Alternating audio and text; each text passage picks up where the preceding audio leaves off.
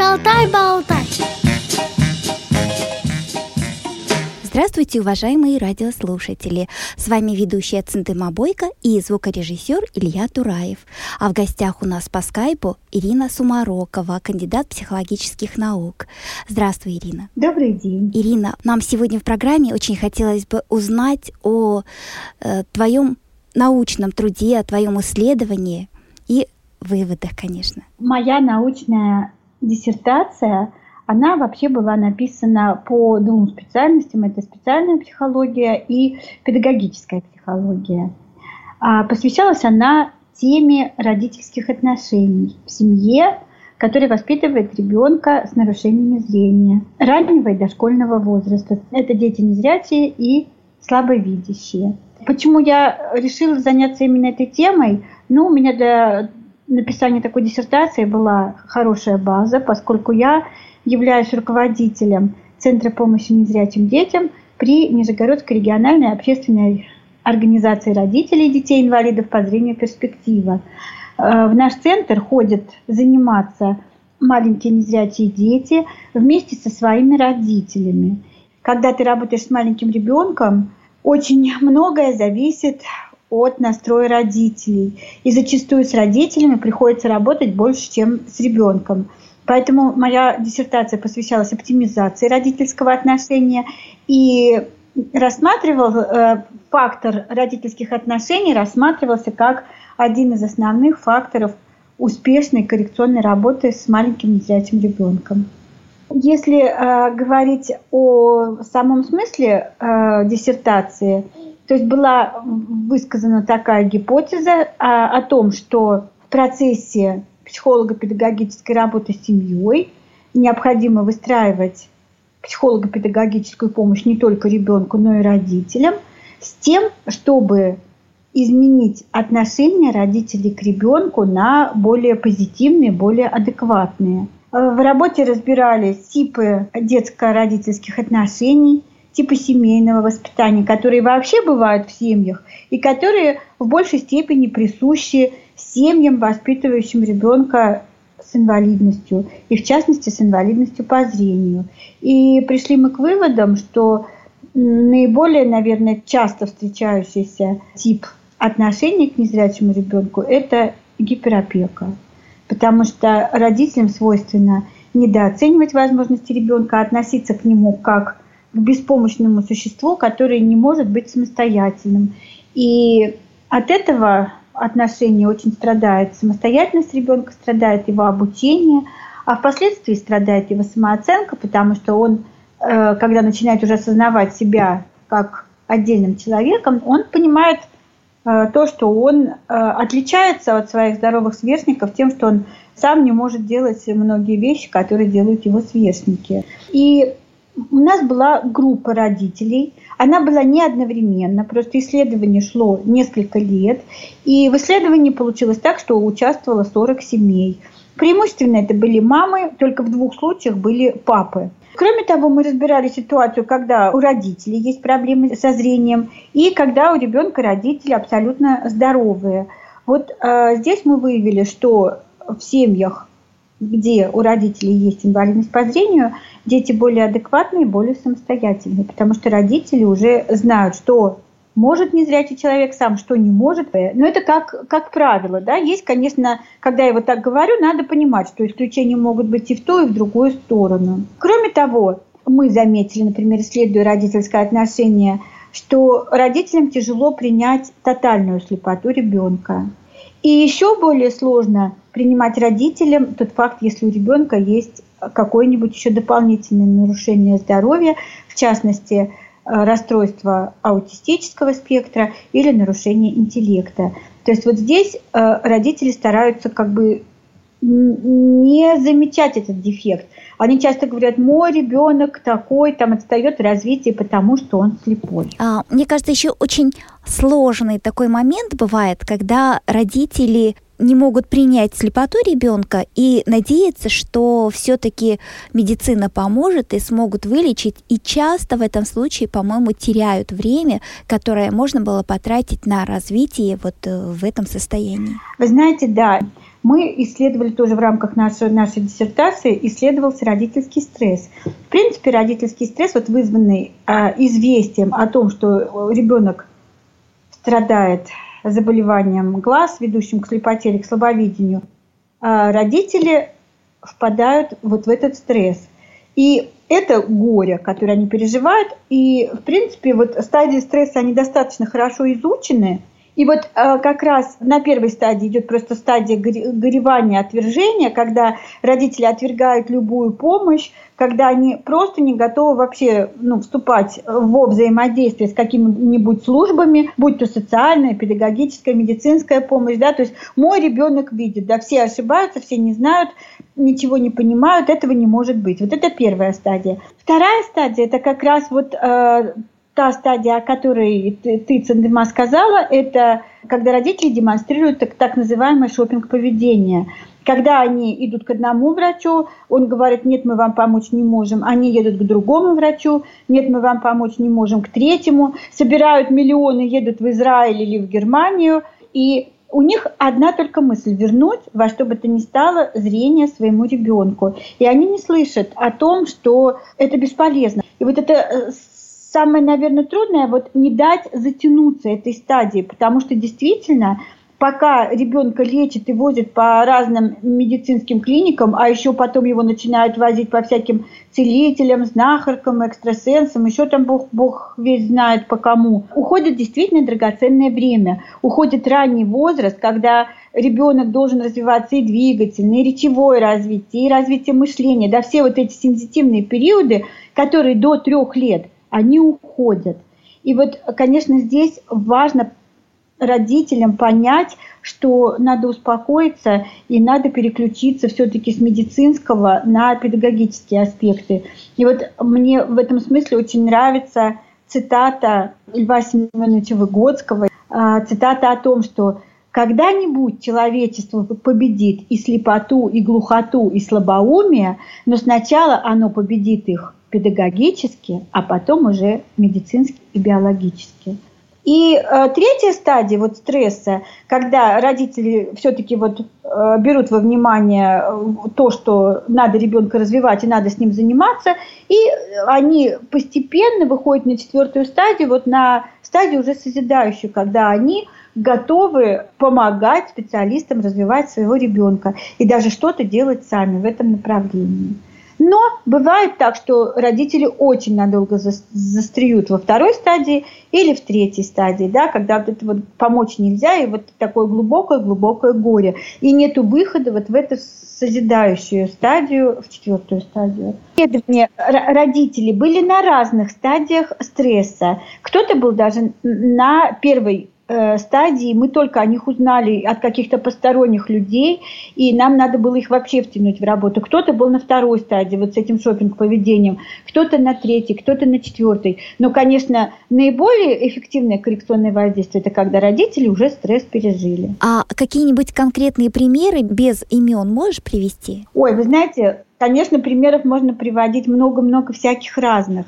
Но вот для меня, например, все-таки я давно в этой теме работаю, меня трудно чем удивить, но, наверное, вот в этом году у нас была мамина школа в августе, приезжал к нам Вячеслав Дмитриевич Озеров, которого, наверное, очень многие знают, радиослушатели.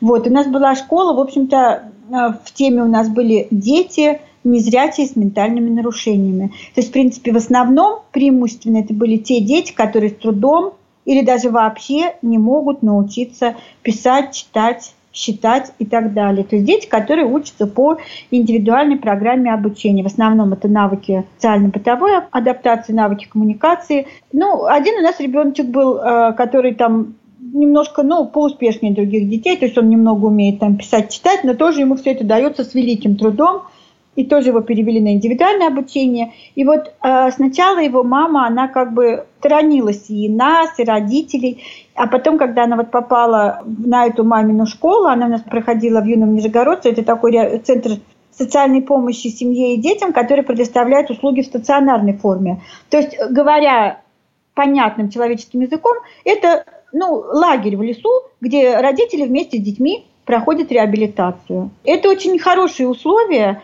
И вот после этого, когда мы уже в городе встретились с этой мамой, она мне сказала, она говорит, вы знаете, Ирина Германовна, мне настолько было полезно пообщаться с другими родителями. Я поняла, что главное не то, что мой ребенок плохо видит, что он туго соображает, или там, это не главное, а главное то, насколько он может быть самостоятельным в каждодневной жизни. И моя задача эту самостоятельность его поднимать и поднимать день ото дня. То есть вот это вот были замечательные слова, которые вот действительно перевернули отношение вот э, мамы к ребенку, потому что она видела его недостатки и как бы переживала очень из-за них и старалась что-то с ними делать, как-то их, может быть, нивелировать, где-то скрыть, где-то там еще что-то. А сейчас она совершенно не стесняется, что у нее такой ребенок, а, а она, наоборот, э, как бы фокусируется на том, что он умеет делать сам. И старается, чтобы он день ото дня становился самостоятельнее и самостоятельнее. То есть вот это, наверное, самое главное. А вот мне кажется, еще э, подход к ребенку в первую очередь, когда специалисты э, проводят диагностику, э, у нас чаще всего принято как?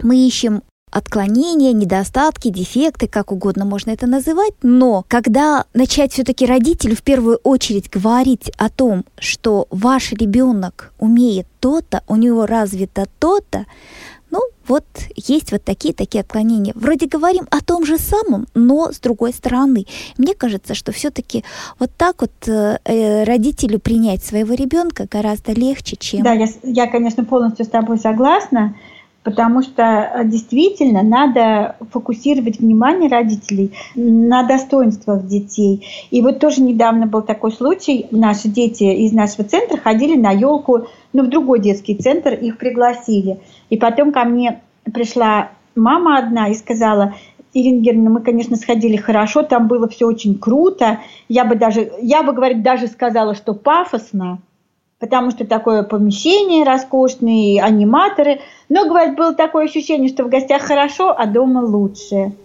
И, говорит, еще я поняла, что наши дети выглядели очень достойно. Один рассказал стих, другой там мальчик спел песню, третья девочка вела себя очень хорошо, хотя раньше она часто на праздниках там кричала, шумела, плакала, а тут она очень достойно себя прям вела совершенно адекватно.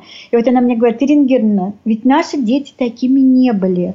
Ведь насколько они выросли вот именно в этом отношении, сколько с ними всего сделано, сколько работы. Говорят, мы вот этого не замечаем, ходим каждый день, но сравнить, если бы мы года два пришли вот так на праздник в какой-то там, ну, центр неизвестный, то, конечно, он бы ничего сам там и не сказал, и просто бы от меня не отцепился.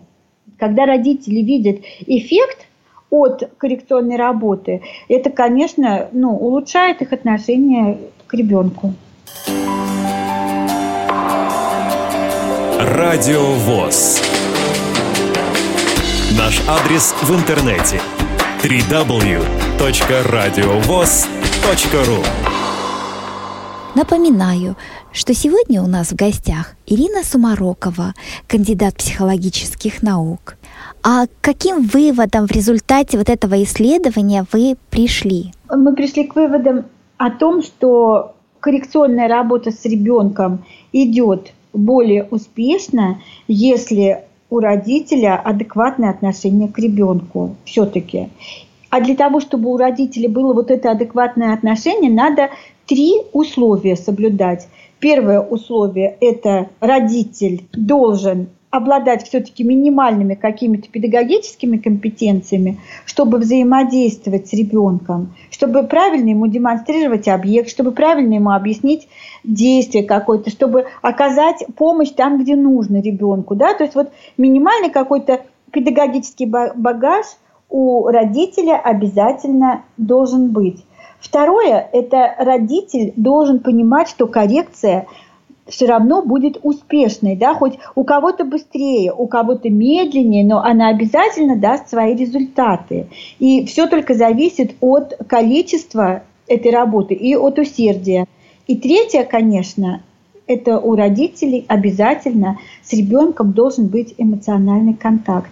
То есть они должны быть на одной волне. Вот там, где вот это есть, там коррекционный процесс идет быстрее. Даже, может быть, ребенок по исходному своему состоянию, допустим, больше отстает, чем другие дети от нормы. Но когда вот эти вот все три условия соблюдаются, то ребенок догоняет и опережает других детей. Вот это мы видели не один раз. А критерии адекватности какие могут быть? Мы вот э, смотрели критерии адекватности. Во-первых, мы смотрели вот эмоциональную близость ребенка, да, вот принятие, отвержение, это по шкале Варги Столина. Я, конечно, не хочу уже об этом сильно рассказывать, да, потому что это, ну, длинная такая история, но тем не менее, вот есть такая шкала родительского отношения, вот именно эмоционального отношения. Мы измеряли вот это вот, как бы это один из критериев. Второй критерий – это насколько родитель правильно своего ребенка, например, сопровождает, да, правильно ему объясняет какие-то вещи, не помогает ему делать то, что ребенок делает сам, а помогает только тогда, когда ребенок действительно испытывает затруднения. То есть это тоже вот один из критериев. Мне очень грустно всегда смотреть, когда, например, родители к нам приходят в центр, и такая картина, что идет маленький ребенок, родитель его сзади держит там, ну, за шиворот или за плечо или за спину и толкает его вперед себя и ребенок упирается, потому что он не понимает, куда его толкают, да, родитель тоже злится, что ребенок двигается медленно, хотя мы всегда говорим, что наоборот надо, чтобы родитель шел чуть-чуть впереди, а ребенок держался за родителей и шел на полшажочка сзади, да, чтобы он чувствовал все движения родителя, все повороты, вверх-вниз, там какие-то неровности, и тогда, ну, это очень уже выглядит совсем по-другому. Да? Действительно, как бы родитель уже доверяет ребенку, что он может идти сам в его сопровождении. Он его никуда не пихает, никуда не толкает. То же самое вот посадка, например, в машину. Да? Вот нас многих детей привозят на, машин, на машине. Как правильно посадить ребенка в машину?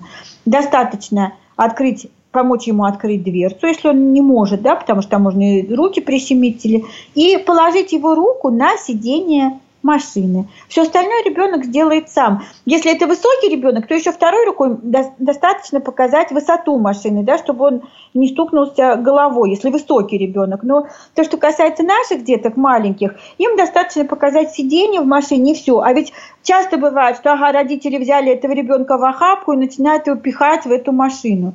Да он вполне может сам туда зайти. Ему же это будет приятно он же будет ну, большой, самостоятельный малыш, да, который может сам сесть в машину. То есть это совершенно разные да, две вещи, когда ребенок садится сам и когда его туда заносят. Ну да, конечно. То есть он понимает вообще, что происходит. А иначе получается, что он где-то как-то влетает во что-то непонятное в кресло. Вот просто в кресло. А что это за автомобиль, тоже непонятно. И вообще, что с ним произошло. Я как-то общалась с одним э, взрослым э, английским незрячим мужчиной из Англии. И он э, рассказывал о своем детстве.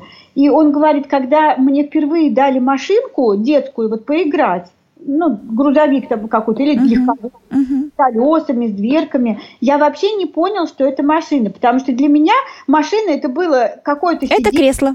Сиденье, которое мягкое, которое прыгает и урчит. И почему-то меня на него сажают, я какое-то время там на нем сижу, и потом вылезаю совсем где-то в другом месте. И я, говорит, никак не мог понять вообще, что это происходит и как это все соотносится. То есть, понимаете, когда человек не видит, да, он, конечно, понимает, что да, эта машина, подъехал, он в нее сел, поехал, мимо там мелькают дома, повороты, он понимает, куда он едет, да, когда это вот незрячий ребенок, да, что он об этом думает? То есть его взяли в руки, с одного дивана, грубо говоря, пересадили на другой диван, да, почему-то все начало урчать, вибрировать, там шататься, Потом его вынесли, и он уже оказался не на своем доме, в родном диване, да, а где-то там в больнице или еще там где-то. То есть как это получается, да, это вот, может быть, я приведу не очень хороший пример, но это вот как вот я с собакой иду гулять, да, она у меня заходит в лифт на 12 этаже, потом она в лифте постоит, выходит, а почему-то квартиры ее нету, а улица там. Да, у нее полное вот недоумение. Как так получается? Вот то же самое с ребенком происходит, с незрячим. Мне еще кажется очень такой э, наглядный тоже пример, когда с ложечки кормят и не показывают, чем, а из чего кормят, то есть он не видит, да? Ощущение, что ложка сама въезжает где-то в рот, вот еда и все. И тут вот э, часто, мне кажется, даже какие-то потребности не развиваются, какие-то желания То есть, мне кажется, очень важно еще, чтобы родитель учитывал интересы а, этого ребенка и задавал вопросы, в конце концов, чтобы он имел возможность выбирать. Все правильно. Потому что ведь э, видящие детки, они могут выбирать, даже не умея говорить, да, они уже смотрят на одно или на другое. И родители понимают, да, тебе это, он, э-э, вот это, нет, не это, да, потом это, да, и дали ему. А незрячему ребенку очень часто вообще не дают никакого выбора. То есть игрушки, они откуда-то берутся, появляются у него там в руках перед ним, потом исчезают, да?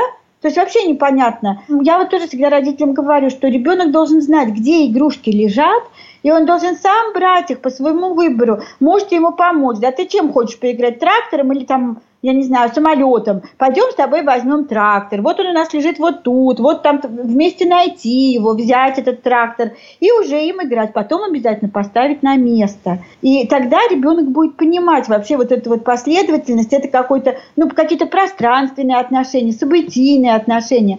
Потому что дети очень часто незрячие вообще не понимают, что откуда берется, да, и что как получается, откуда еда берется, откуда игрушки берутся, откуда люди там приходят, то одни, то другие. То есть вот это вот все должно как-то ребенку объясняться, и по мере возможности он должен в этом во всем участвовать. Многие педагоги, даже дефектологи, считают, что незрячий ребенок, незрячий человек должен при встрече, при знакомстве подойти общупать лицо или там вот одежду, что-то вот. Э, как у вас это воспринимается в организации? Вообще, как вот э, ты считаешь? Хороший вопрос, на самом деле.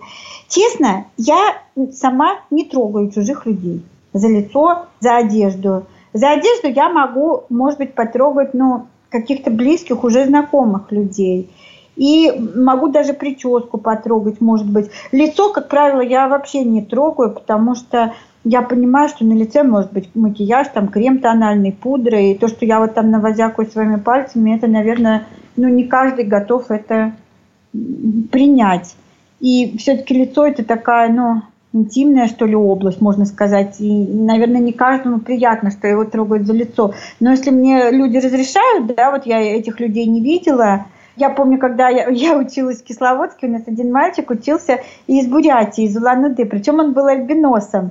И у нас незрячие ребята как-то его попросили, можно мы потрогаем твое лицо, потому что мы слышали, что у бурятов у них ну, другая форма лица, другие глаза. Типа дай потрогать твой глаз и дай потрогать там твой нос. Но он разрешил э, потрогать, ну потому что действительно, наверное, это было надо. Но у нас в центре дети трогают друг друга, когда они хотят это делать. И мы когда знакомимся, да, мы стараемся в основном руки за руку, чтобы они друг друга трогали, чтобы они брали друг друга за руки. За лицо не знаю, потому что, может быть, это не всегда бывает безопасно. Потому что, ну, каждый может по-разному среагировать. Мы это не запрещаем. Взрослых мы разрешаем детям трогать. В принципе, знаете, дети очень разные. Кто-то трогает, кто-то не трогает. У нас есть дети, которые нюхают. Очень. Они тебя вот все обнюхают, прям все-все-все. Вот они ходят и нюхают. Они по запаху всех знают. Есть и такие дети. То есть как бы вот по-разному. Но в нашей культуре Циндема согласись, что не особо принято все-таки трогать вот за лицо. Я думаю, что вообще педагогам, родителям логически нужно э, вот э, рассудить, насколько и что а, оправдано. А, то есть вот о чем он должен ребенок иметь представление, а о чем и не обязательно. Конечно, он должен понимать ребенок о том, что, например, мама, папа, да, у них тоже есть, когда вот ребенок учит на себе глазки, там, носик, ушки, ротик, он, наверное, должен понимать, что папа, мама, да, у них тоже такие же лица, у них тоже есть там ротики, носики, может, чуть-чуть побольше, да, но все это тоже есть, руки, ноги, что у него ножки маленькие, у мамы побольше, у папы совсем там большие. То есть, наверное, ребенок это должен знать и представлять. Ну, на самом деле, вот вы знаете, когда я еще только начинала работать, мне попалась книжка с тактильными картинками, сделанная во Франции. Она называлась «Кто как какает». Есть такая французская сказка. Кротик слепой вылезал из-под земли. И вдруг ему он обнаружил, что у него на голове какая-то какашка чья-то. И вот он ходил с этой какашкой и всех спрашивал, это ты мне накакал на голову? Там, к корове, кролику, к свинье. И они ему все говорили, да ты что, крот, посмотри у нас какие какашки, у нас совсем другие какашки. И в конце концов он нашел, кто ему накакал, там собака, и кончилось тем, что собака спала, и кротик тоже ей залез на голову и тоже ей накакал в отместку. Но это такая французская сказка, да, вот как бы, я не знаю, там какая мораль, какая там идея, но вот с чем я столкнулась, когда я эту книжку привезла, многие родители были очень возмущены. И они говорили, зачем нашим незрячим детям знать, кто как какает? Это зачем вообще? Это что за безобразие? Это что такое за ужас? Лучше бы сделали книгу, кто как кушает, там, кому какую еду. Но вот одна мама сказала, что, знаете, говорит, кто как кушает, это вы ему и так покажете, что кролик кушает морковку, что корова кушает сено, а вот как выглядит, извините меня, коровья лепешка или там козьи какашки, да, ребенок никогда это не потрогает и никогда это не увидит. А в принципе, ведь ну, очень часто и в литературе какие-то там вещи встречаются об этом, да, и часто шутки какие-то на эту тему бывают, да, хорошо, что коровы не летают, да, как незрячий ребенок поймет эту шутку, ну в чем тут дело, да, если он никогда этого не будет видеть. И вот мама сказала, что мне кажется, что это очень полезная книжка, и незрячие дети должны это тоже понимать и знать этот аспект жизни. То есть, понимаете, это каждый родитель, он уже сам решает, что знать, что не знать его ребенку. А вот тактильно родители информацию передают, вот насколько они изготавливают какие-то пособия или что вот они делают? Вы знаете, тут э, очень по-разному бывает. Бывает, родители делают очень интересные пособия. Вот у нас недавно папа сделал такое пособие, очень простое, он взял дощечку, к ней приделал разные горлышки от пластиковых бутылок, прям самые-самые горлышки, и пробки. То есть вот разного диаметра, и то есть надо пробки свинчивать и навинчивать. И ребенок должен сам понять, на какое горлышко какая пробка подойдет. То есть тут и моторика развивается, и соотношение размера, в принципе, пособие такое очень, очень нам понравилось. У одного родителя увидели, другие сделали. Потом у нас есть папа уникальный, который очень хорошо работает с деревом. Он даже сделал всем колодки брайлевские. Потому что у нас в городе, например, проблема купить колодку, ее надо заказывать, ее там тебе пришлют, не, пере, не пришлют, непонятно чего. Он сделал одну колодку, педагогам показал, немножко скорректировали, и сейчас он уже вот наделал колодок уже ну, всем желающим. Даже такие вещи папа делают. Ну а то, что мама делает всякие там застежки, может быть, какие-то там мягкие игрушки там с кармашками, еще с чем-то, да, то есть вот делают то, что могут по мере своих сил. Кто-то лучше, кто-то хуже, но тем не менее. Ирина, огромное спасибо тебе за интереснейший рассказ и за беседу. Я думаю, что мы продолжим говорить о деятельности организации в следующей передаче. Поэтому сейчас э, пожелания нашим родителям. Пожелания родителям.